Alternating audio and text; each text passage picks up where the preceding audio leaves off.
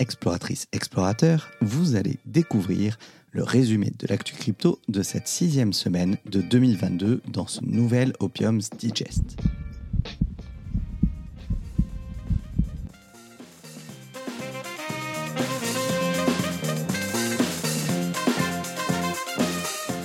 Exploratrice, explorateur, bonjour.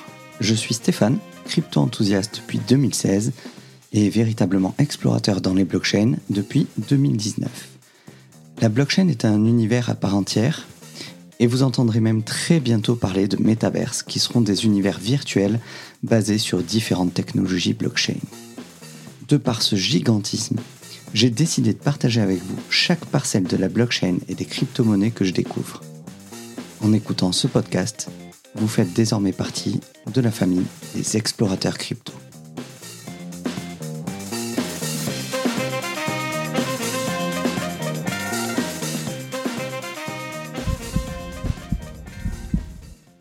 Attaquer avec l'analyse de marché. Tout d'abord, bien entendu, le Bitcoin. Après trois mois de forte baisse, début février a vu le BTC rebondir à 45 000 dollars après avoir tenu le support des 35 000 dollars de l'été dernier. On cherche maintenant un véritable retournement. Selon Vincent Gann, le marché aurait trouvé son point bas, mais nous avons besoin de venir casser cette résistance des 45 000 dollars. Par ailleurs, les news d'un point de vue macro sur fond de conflit ukrainien euh, avec la Russie viennent quelque peu secouer le cours en cette fin de semaine. L'incertitude persiste donc. En ce qui concerne les altcoins, Ethereum continue de surperformer le Bitcoin.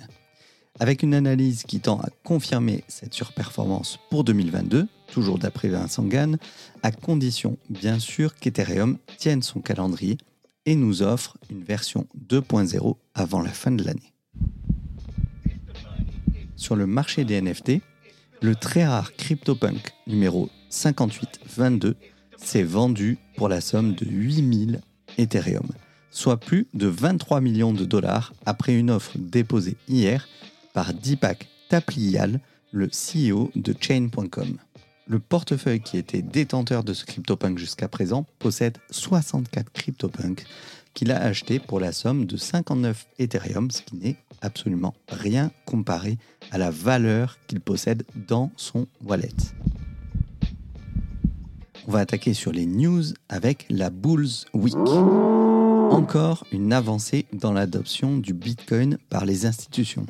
Le gouvernement russe et la Banque centrale s'accordent pour traiter le Bitcoin comme un analogue de devise plutôt qu'un actif financier numérique. Les crypto-monnaies pourront donc être échangées légalement par le biais du système bancaire ou d'intermédiaires autorisés les transactions supérieures à 8000 dollars, c'est-à-dire 600 000 roubles, devront être déclarées sous peine d'être considérées comme criminelles et toute personne qui accepterait une telle transaction serait soumise à de fortes amendes. Encore plus loin dans l'adoption avec Apple qui dévoile sa fonctionnalité Tap to Pay sur les iPhones. Elle permettra aux commerçants d'effectuer des transactions sans contact avec Apple Pay, bien sûr, des cartes de crédit, et des wallets numériques. On pourra donc utiliser les méthodes de paiement des sites crypto comme Coinbase ou crypto.com via leur carte Visa. Par contre, pour le moment, ces transactions impliqueront très certainement une conversion des cryptos vers du fiat en temps réel, mais c'est un premier pas encourageant, d'autant plus que Tim Cook, le CEO d'Apple, avait clairement annoncé détenir des cryptos et qu'Apple s'intéressait de près à ces nouvelles technologies. YouTube envisage d'intégrer les NFT, la blockchain et la technologie Web3 à sa plateforme dans le but de déployer de nouvelles fonctionnalités pour ses créateurs partenaires. Dans un billet de blog publié jeudi, Neil Mohan, chef de produit de YouTube, a également déclaré que l'entreprise souhaitait renforcer ses services basés sur le métavers. Neil a souligné que les créateurs de YouTube cherchent de nouvelles façons de créer du contenu et d'ajouter des flux de revenus, et que la technologie Web3 pourrait être la solution.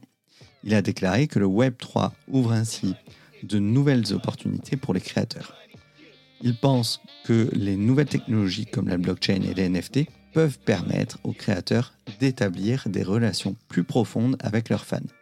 Ensemble, ils pourront collaborer à de nouveaux projets et gagner de l'argent d'une manière qui n'était pas possible auparavant. C'est d'ailleurs une piste qui est explorée par Hugo Decrypt, le célèbre youtubeur et hôte du média homonyme, qui voit dans les DAO une piste à explorer. Je vous invite d'ailleurs à écouter son interview dans le podcast Génération Do It Yourself de Mathieu Stéphanie.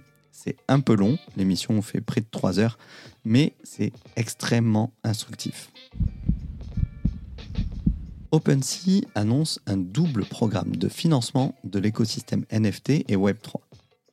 Après une levée de fonds record le mois dernier, OpenSea a annoncé ce vendredi dans un billet de blog qu'il lance en parallèle une branche d'investissement et un programme de subvention pour aider à développer le Web3 au travers des NFT. Le programme OpenSea Ventures s'impliquera dans tous les aspects de l'écosystème, mais concentrera ses investissements autour de quatre axes principaux le passage continu à un monde multichaîne pour les NFT et non NFT, la création et le soutien de protocoles liés aux NFT, les projets sociaux et des jeux servant de mécanisme de distribution pour les éléments de crypto et de NFT, et l'émergence d'agrégateurs et d'analyses de NFT soutenant l'activité sur OpenSea et d'autres plateformes de marché NFT. Son programme de subvention, quant à lui, est nommé Ecosystem Grants.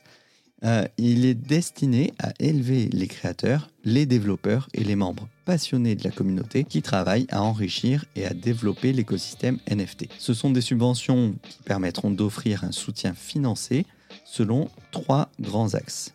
Les acteurs du Web3 qui travailleront à l'amélioration de l'expérience utilisateur dans les échanges de NFT ou tout ce qui facilitera euh, la création de NFT, la création de ressources éducatives afin de rendre l'écosystème plus accessible, ou bien pour les personnes qui veulent créer un espace où chacun aura accès aux opportunités que représentent les NFT. Et après toutes ces news un petit peu positives, on va attaquer la Bears Week. La Banque centrale d'Irlande a déclaré cette semaine qu'elle pourrait ne pas approuver les fonds d'investissement en crypto parce qu'ils sont, soi-disant, trop compliqués pour le petit investisseur. Les commentaires ont été faits via le rapport sur les perspectives de risque des marchés des valeurs mobilières de février 2022, dans lequel la Banque centrale avertit que les marchés des crypto-monnaies constituent une menace potentielle pour la protection des investisseurs. La Banque centrale a déclaré il est très peu probable que la Banque centrale approuve un fonds d'investissement pour investisseurs particuliers proposant une quelconque exposition aux cryptoactifs, compte tenu des risques spécifiques liés aux cryptoactifs et de la possibilité qu'une évaluation appropriée des risques soit difficile pour un investisseur particulier sans un haut degré d'expertise. La BBC a retiré un documentaire mettant en scène un trader crypto de 20 ans qui prétendait avoir transformé 50 dollars en 8 millions de dollars l'année dernière. L'histoire devait explorer comment Anad Hassan a fait fortune et a commencé à redonner à la communauté suite à sa nouvelle richesse. La promo du documentaire de la BBC indiquait que Hassan avait lancé un projet de crypto appelé Orphano qui reversait tous ses bénéfices à des œuvres caritatives précisant que pas moins de 200 000 dollars avaient été alloués à une bonne cause l'année dernière. Mais The Guardian a essentiellement reproché à la BBC de mener des recherches bâclées.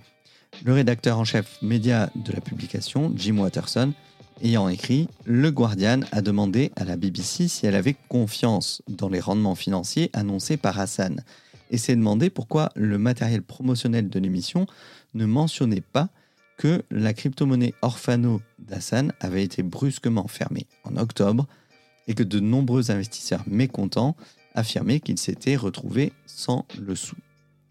La BBC a rapidement déclaré qu'elle avait retiré l'émission, mais n'a pas fait d'autres commentaires sur ces vérifications éditoriales. Le département du Trésor des États-Unis mentionne les NFT dans un rapport intitulé Étude de la facilitation du blanchiment d'argent et du financement du terrorisme par le commerce des œuvres d'art.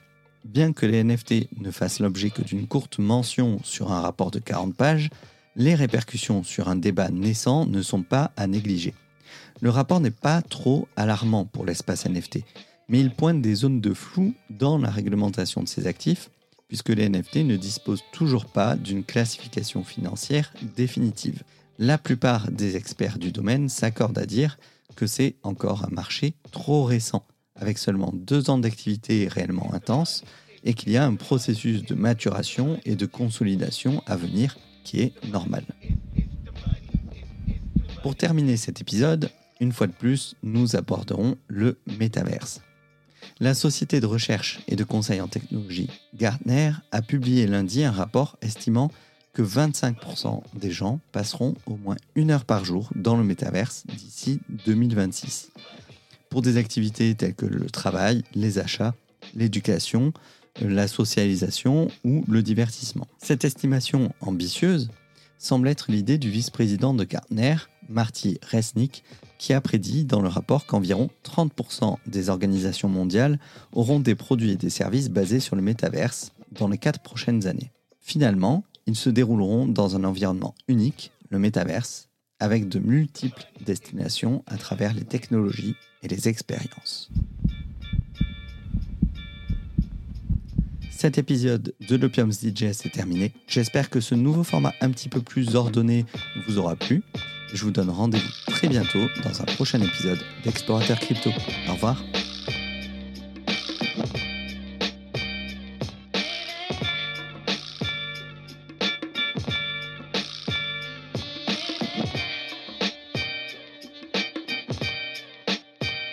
the money.